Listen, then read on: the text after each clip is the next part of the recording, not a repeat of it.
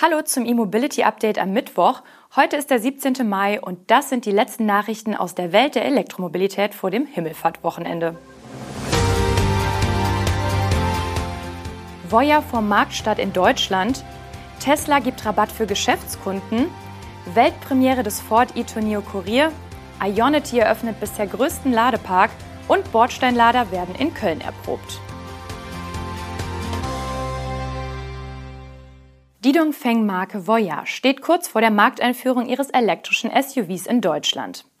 In der neuesten Version der BAFA-Liste für den Umweltbonus ist der Voyage Free bereits aufgeführt. Und zwar mit einem Nettolistenpreis von rund 65.000 Euro. Damit bleibt der Newcomer knapp unter dieser magischen Obergrenze, die für den geringsten Fördersatz in Höhe von 3.000 Euro gilt. Bei Voya handelt es sich um eine noch sehr junge Marke. Der Premium-Ableger des Autobaus Dongfeng lieferte im August 2021 seine ersten Fahrzeuge in China aus.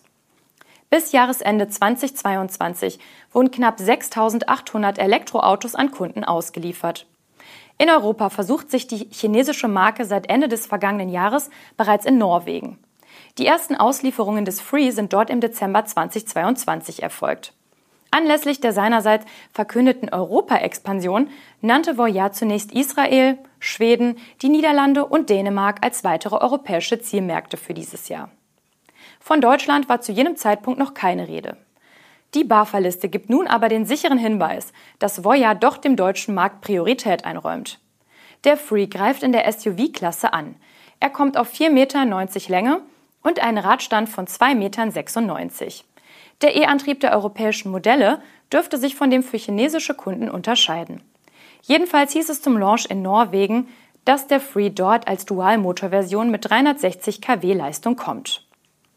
Die rund 107 Kilowattstunden große Batterie soll für eine Reichweite von 500 Kilometern sorgen. In China gibt es hingegen drei Antriebsoptionen mit jeweils anderen Leistungsdaten. Wir informieren Sie natürlich, sobald der Voya Free in Deutschland tatsächlich zu bestellen ist. Tesla gewährt in Deutschland zusätzlich zum Herstelleranteil des Umweltbonus eine Innovationsprämie in Höhe von 2250 Euro netto. Die Aktion gilt bis zum offiziellen Ende der staatlichen E-Auto-Förderung am 31. August und nur für Geschäftskunden. Normalerweise erhalten Käufer aller Varianten des Modell 3 aktuell 7.500 Euro Umweltbonus. 4.500 Euro kommen vom Staat und 3.000 Euro als Herstelleranteil von Tesla. Das Modell Y wartet immerhin mit 6.750 Euro Förderung auf. Hier kommen ebenfalls 4.500 vom Staat und 2.250 Euro von Tesla. Die Differenz zwischen beiden Modellen ergibt sich durch einen freiwillig höheren Herstelleranteil beim Modell 3. Diesen gewährt Tesla schon eine Weile. In einer von Teslas seltenen Pressemitteilungen heißt es nun, dass Geschäftskunden in Deutschland bis Ende August eine zusätzliche Innovationsprämie in Höhe von 2250 Euro erhalten. Damit klettert die Gesamtförderung bei Modell 3 auf 9.750 Euro und bei Model Y sogar auf 9.000 Euro. Dies gilt für sämtliche Bestellungen seit Beginn dieser Woche und bei Auslieferung vor Ende August.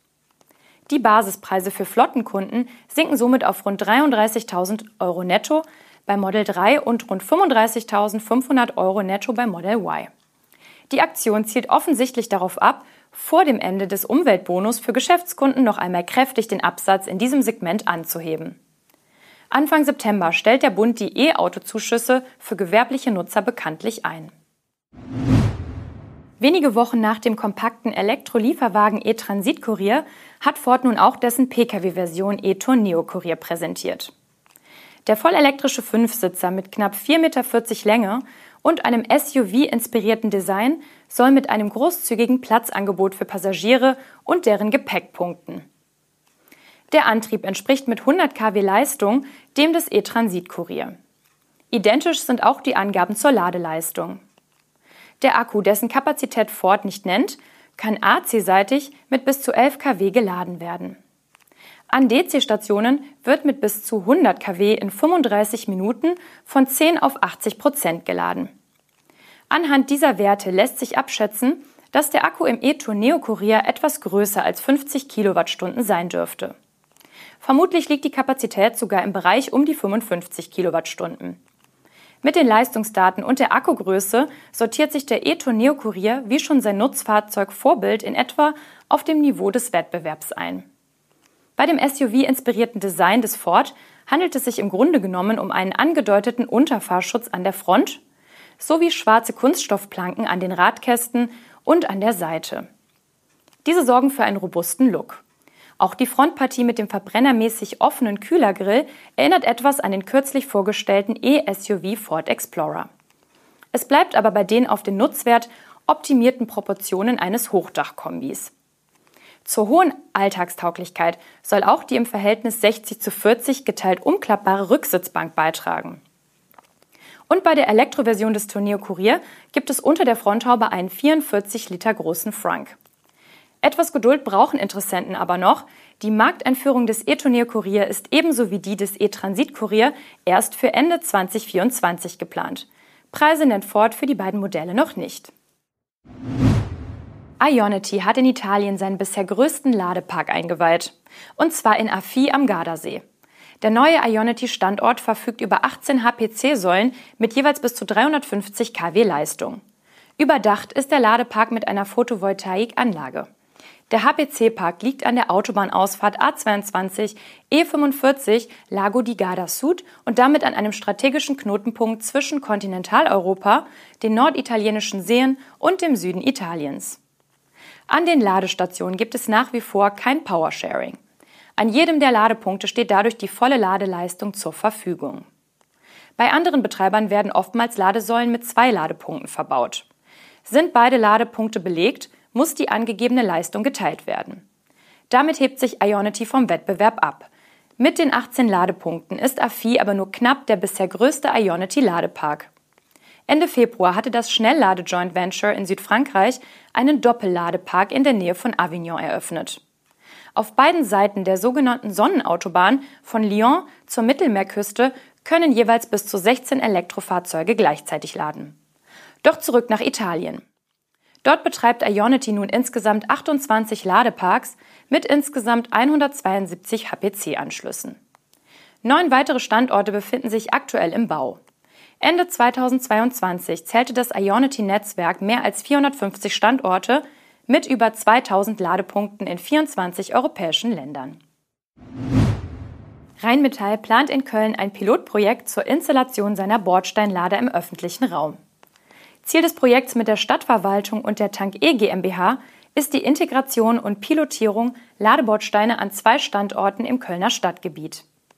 Vorgestellt hatte der Düsseldorfer Technologiekonzern die sehr spezielle Ladelösung im vergangenen November. Jedoch gab es damals noch keinen Anhaltspunkt, wann genau die Neuentwicklung auf den Markt kommen soll. Mit dem nun für den Sommer angekündigten Pilotprojekt rückt die Serienreife näher. An den zwei Standorten in Köln soll nach Angaben des Unternehmens die Akzeptanz sowie die städtebaulichen und gestalterischen Vorteile validiert werden. Die modularen Rheinmetall-Ladebordsteine sollen das AC-Laden von E-Autos mit bis zu 22 kW ermöglichen. Per Open Charge Point Protokoll können sie auch in bestehende Backend-Systeme bzw. bereits vorhandene Ladesystemstrukturen integriert werden. Die Ladetechnik wird dabei nicht wie üblich in einer senkrecht stehenden Säule untergebracht. Stattdessen ist die Technik in einer waagerechten Einheit verbaut, die anstelle einer Bordsteinkante in den Gehweg verbaut wird.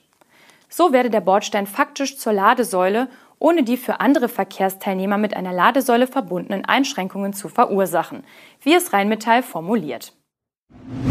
Das war das E-Mobility Update am heutigen Mittwoch. Wir wünschen Ihnen nun ein tolles langes Wochenende rund um Himmelfahrt. Die nächste Sendung erscheint am kommenden Montag, den 22. Mai. Tschüss.